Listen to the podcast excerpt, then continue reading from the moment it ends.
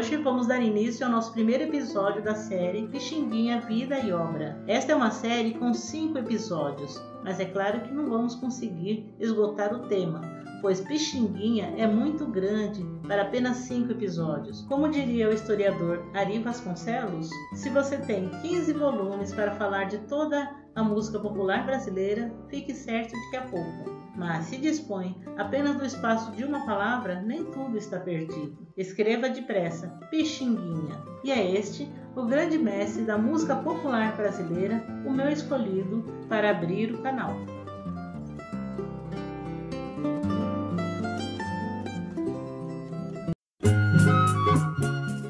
Alfredo da Rocha Viana Filho, mais conhecido como Pixinguinha, era compositor, instrumentista, regente, arranjador, um dos maiores pilares da música popular brasileira. Ele também foi professor, que é uma novidade, muito difícil encontrar uma biografia que fale que Pixinguinha também foi professor. Exímio saxofonista, ele era um homem negro. Nasceu no dia 23 de abril do ano de 1897, na cidade do Rio de Janeiro. Mas também existe um levantamento feito pelo pesquisador e músico Alexandre Dias que aponta o dia 4 de maio do mesmo ano como o dia do nascimento de Pixinguinha.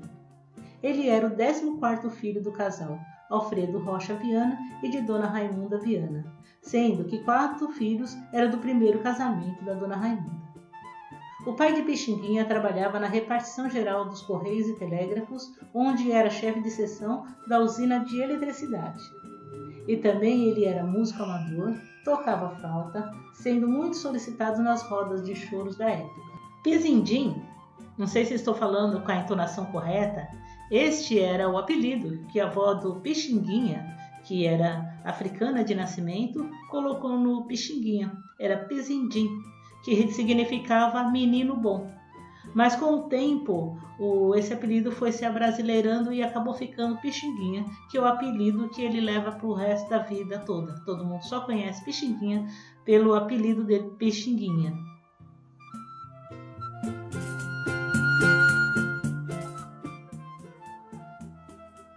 Então agora vamos fazer um preâmbulo para a gente entender o que era a cidade do Rio de Janeiro naquele período em que vivia Pixinguinha. É, porque às vezes passa a impressão que, nossa, que era tudo fácil, Rio de Janeiro, capital, praia. Então vamos dar, ler um pouquinho o relato do jornalista.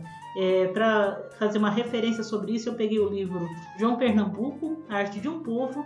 É, na página 16, é, quem quiser pode ler um pouquinho mais, eu vou fazer um resumo, né, só para a gente ter uma ideia, poder discutir e conversar o que, que era a cidade do Rio de Janeiro no ano de 1904.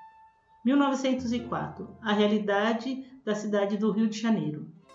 Transcorria a Primeira República. Rio de Janeiro, sua capital, era o estilo de toda a modernização que ocorria no Brasil. Constituía de um polo de concentração de mão de obra escrava recém-liberada e de imigrantes atraído pelo período de expansão cafeira do Vale do Paraíba. Centro da economia do Brasil, no ano de 1830 até 1870, ano que inicia o seu declínio. No início do declínio do café, inicia-se o segundo surto industrial e o Rio de Janeiro torna-se o seu primeiro centro.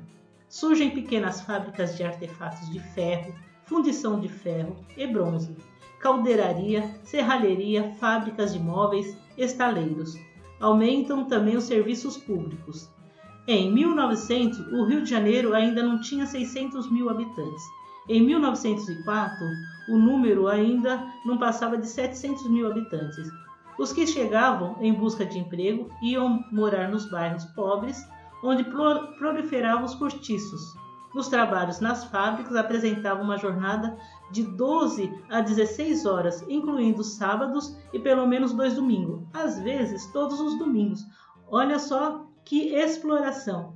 O funcionário ele trabalhava 12 horas por dia, às vezes 15 horas e às vezes dois sábados por mês e às vezes todos os sábados. Então trabalhava todos os dias dessa jornada incrível de até 15 horas de trabalho. Então, a situação da saúde pública era péssima, tanto que no inverno de 1904 morreram 3.566 pessoas com varíola e o comércio prosperava conforme descreve Luiz Edmundo, um jornalista da época. A cidade é um monstro onde as epidemias se albergam, dançando sábados magníficos, aldeias melancólicas de prédios velhos e descascados pelos rebocos, vielas sórdidas cheirando mal. O povo está sem instrução, a indústria desprotegida, os serviços públicos de molas terras, só o comércio progride, com comerciantes à frente, o quilo a 800 gramas e o metro a 70 centímetros. Então, para a gente entender um pouquinho, o quilo a 800 gramas, todo mundo sabe que um quilo tem mil gramas. Então, aí já vem o roubo, né? 200 gramas a menos é o que se vendia para o povo que era pobre, ali que trabalhava 15, 12, 15 horas por dia, né? E ainda era roubado ali no comércio. E o metro, que seria de 100 centímetros, era vendido com 30 centímetros a menos. E aí vai reclamar para quem? Não tinha PROCON, não tinha serviço de atendimento ao cliente e também nem tinha para quem reclamar, né? Pensa ali a, a população é, recém-liberta, né? É, recém-escravo ali, é, não tinha respeito com as pessoas. Então esse era o Rio de Janeiro de 1904. No que diz respeito à cultura, o quadro apresenta-se bastante heterogêneo. No teatro, as óperas predominavam, recebendo companhias europeias, ocorrendo assim uma transplantação de cultura. Essas companhias se apresentavam em vários teatros, entre os quais figuram desde o Politeama, em São Paulo, passando para o Teatro São Pedro, em Porto Alegre, o Teatro da Paz, no Pará, incluindo o Teatro Amazonas, em Manaus, até o Lírico e posteriormente o Municipal, ambos no Rio de Janeiro. Esses teatros recebiam também peças de escritores brasileiros sérios. Era um tempo de machixe, tipo de música muito popular, resultando da mistura de polka com lundu. É, e lundu, que por sua sensualidade e obscuridade foi alvo de intensa repressão por parte dessas mesmas classes que, embora a apreciasse quando restritas aos palcos é, dos teatros e revistas, condenavam-na quando dançada nas ruas. Então, aí quando era só para apresentar o teatro, para ver, dar risada, tudo bem. Mas se o povo ali dançasse na rua, aí era repreendida. Então a gente pode pensar assim como hoje a gente pensa no funk, né, e outros estilos de músicas que hoje o pessoal fala, ah, é música obscena, quer recriminar. Então, naquele período ali no Rio de Janeiro é a mesma coisa, né? Isso não é repressão pelo funk, é repressão pelo lundu, é, o samba também teve muita repressão. Outros ritmos populares executados na época eram a marcha, a modinha, o choro, que nasceu de uma forma chorada, com alguns músicos que interpretavam o gênero que estava na, na, moda, né, em voga, né? Nos salões dançavam-se a valsa, a polca, o shot. Entre os compositores que se destacavam figuravam Chiquinha Gonzaga.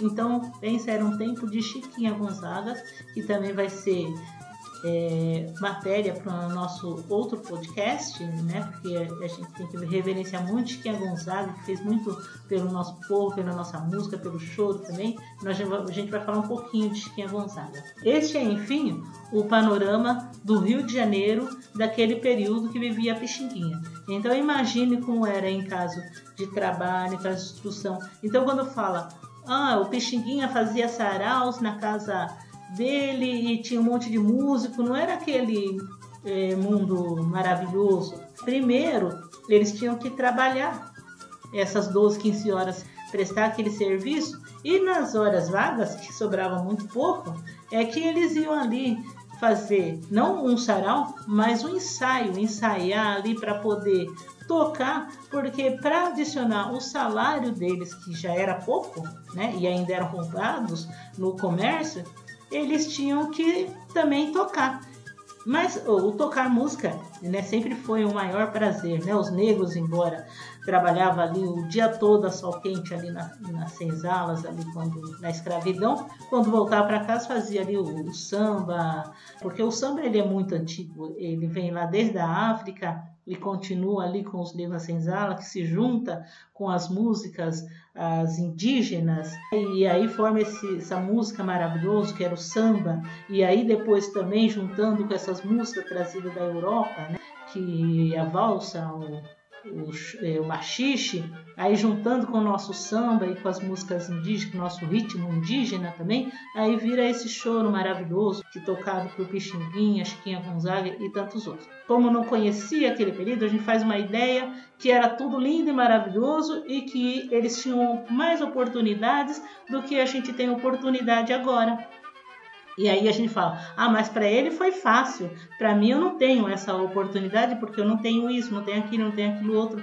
Mas uh, eles faziam a oportunidade também, né? Embora tivesse que trabalhar muito tempo e depois aprender a tocar violão, tocar, tocar, tocar, ensaiar, ensaiar, ensaiar, ainda iam participar dos teatros, fazer choro nos salões, para poder também ajudar na renda e aí também trabalhando com a música e sendo esse sucesso, esse ícone que a gente hoje reverencia e não podemos esquecer que existiu Pixinguinha e tantos outros cantores do nosso choro, do nosso samba, e é por isso que a gente está fazendo esse trabalho, para que a gente não deixe de resgatar a nossa é, ancestralidade, o que foi o nosso povo, o que eles trouxeram, a gente não pode deixar morrer a nossa música, o nosso samba, o nosso choro. Então, voltando à vida de Pixinguinha, o pai do Pixinguinha, ele era funcionário do, das agências de correios e telégrafos, né? Ele era o chefe lá da, na empresa e ele aluga nesse período uma casa que é uma casa grande, mas ele aluga parte da casa, alguns cômodos, para ele e a família conviver. E essa casa ela tem oito quartos, é, quatro salas e os outros, outros quartos, outras dependências também são alugados pelos outros músicos que ali fazem música e trabalham com o pai do Pixinguinha, o seu Alfredo. Essa pensão, que fica conhecida posteriormente como Pensão Viana, era onde Pixinguinha convivia e aonde tinha os ensaios às noites que eles não iam se apresentar né, nos teatros e nos salões. E então, essas noites que eles não se apresentavam, eles faziam saraus para que eles mesmos pudessem ensaiar músicas novas, tirarem novas músicas e ali ficava ali convivendo com vários músicos e cantores. E é, é nesse período e é nesse local que Pixinguinha era criança e começa ali conviver e começa a conhecer e gostar da música. Ele ficava ali no meio do pessoal ouvindo as porras, as valsas, os choros que eles tiravam ali, que eles cantavam. E até a hora que o pai dele falava: Olha, Pixinguinha, já é tarde da noite, vai para cama, vai dormir. Né? Então o Pixinguinha vai quarto dele e fica ali no quarto sem dormir, ouvindo as músicas que eles estão fazendo, tirando e vai com isso aprendendo. Pixinguinha era uma criança muito inteligente. Ele acabava aprendendo muita coisa ali de ouvido. E também, com oito anos de idade, o pai dele já começou a ensinar ele a tocar flauta e que ele foi aprendendo e se saiu muito bem. Mas também ele era uma criança que brincava como as outras, né? É, brincava de bolinha de gude na rua, empinava pipa. Então, às vezes, dá a impressão que Pixinguinha vivia só estudando, mas ele era uma criança normal que tinha os seus momentos normais ali de brincadeira, de estar na rua, de estudar. Né? Então, a gente tem algumas anotações de períodos que Pixinguinha ele estuda mas é, algumas biografias ela não traz exatamente porque não tem o tempo que ele conviveu em cada escola. O que se sabe é que Pixinguinha teve aulas com professores particulares é, na pensão que o pai dele pagava para o, o, professor dar aula para ele e também teve é, instrução com músicos é, em sua residência. Também sabe-se que Pixinguinha frequentou outras duas instituições de ensino, que é o Liceu Santa Teresa e o outro é a Escola Popular do Colégio São Bento. É, esse Colégio São Bento ele foi criado em 1912 para receber os filhos de famílias menos abastadas. E foi lá também onde estudaram Lamartine Babo, Noel Rosa, também Pixinguinha, ele estuda nessa escola. Nesse período que Pixinguinha estuda no Colégio São Bento, ele também atuou como sacristão no mosteiro. Aos 12 anos de idade, o Pixinguinha ele já dominava os conhecimentos de teoria musical. Veja só que maravilha, com 12 anos de idade você já saber escrever, ler partitura. E esse conhecimento ele foi ensinado pelo professor dele de música, o músico César Borges Leitão.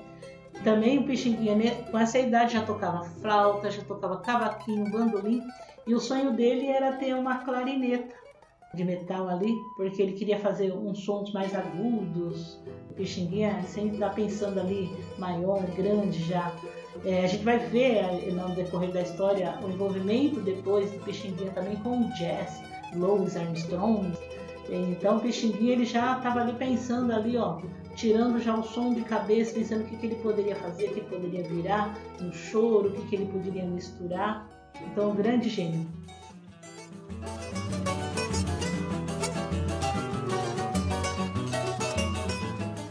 No ano de 1911, Pixinguinha está com 13 a 14 anos e ele faz a primeira estreia fonográfica como flautista no conjunto Choro Carioca, que é liderado pelo músico Irineu de Almeida.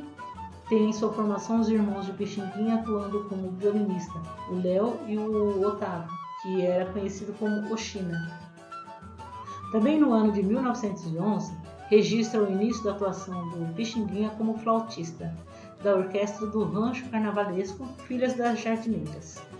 Lá ele conhece os parceiros que serão inseparáveis ao longo da, de toda a vida dele, que seria o Ernesto dos Santos, que é o Donga, e o João Machado Guedes, que é o João da Baiana. Também nesse ano de 1911, Pixinguinha tem a sua primeira experiência profissional na Casa do Choco de La Concha. E no mesmo ano de 1911, registra ainda a primeira participação de Pixinguinha um teatro, que era um dos principais mercados de trabalho para os músicos dessa década do século XX. nesse preâmbulo ocorre uma informação importante que eu vou passar para vocês aqui. Né? Um famoso flautista, o músico Antônio Maria Passos, ele fica doente e precisa ser substituído das peças né, ali da orquestra. E aí é, o Pixinguinha é indicado para ocupar o lugar dele, né, pelo violinista Arthur Nascimento, que já conhecia o Pixinguinha de outros lugares e da, também da choperia de La Concha, né?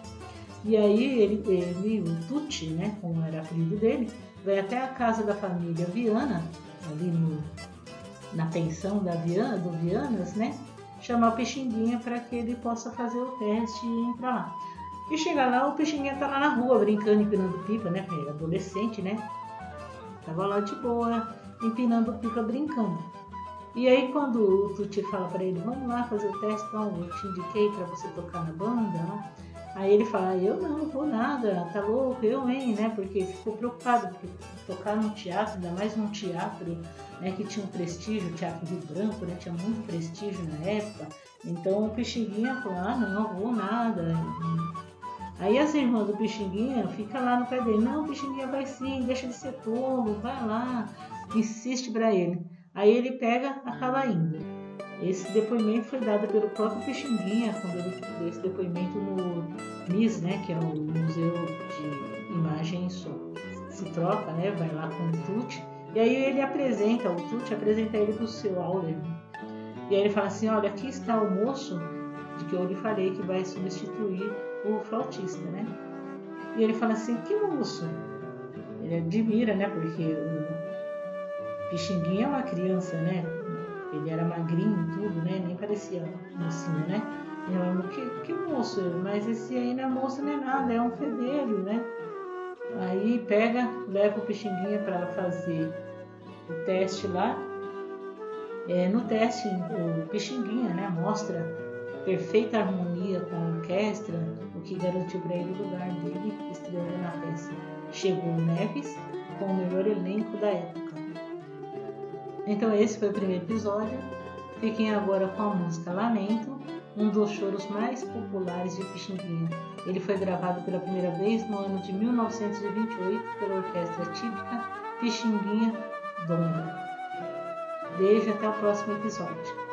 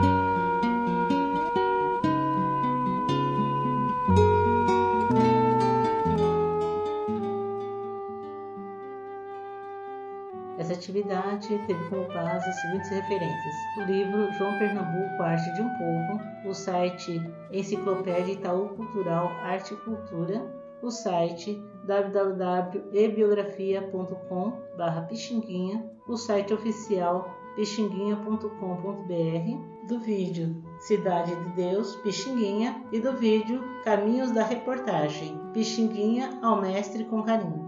As músicas de fundo é do CD A Música Genial de Pixinguinha, do ano de 1980.